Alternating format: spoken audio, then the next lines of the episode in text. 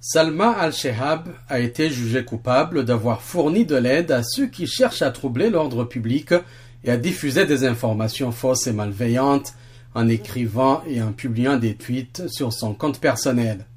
Doctorante en médecine dentaire à l'université de Leeds en Angleterre, Salma al-Shehab avait été arrêtée en janvier 2021 alors qu'elle était en vacances en Arabie saoudite. Avec environ 2600 abonnés sur Twitter, Salma al-Shehabab, âgée de 34 ans, publiait régulièrement des messages en faveur des droits des femmes dans le royaume ultra-conservateur. Et ne pensait pas que son activité sur Twitter pourrait lui causer des problèmes, dit une amie de la jeune femme qui a requis l'anonymat.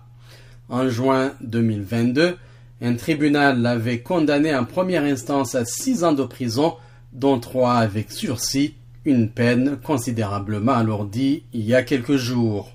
L'organisation de défense des droits humains Al-Kist, basée à Londres, a dénoncé dans un communiqué la plus longue peine d'emprisonnement jamais infligée par les autorités saoudiennes à un militant pacifique.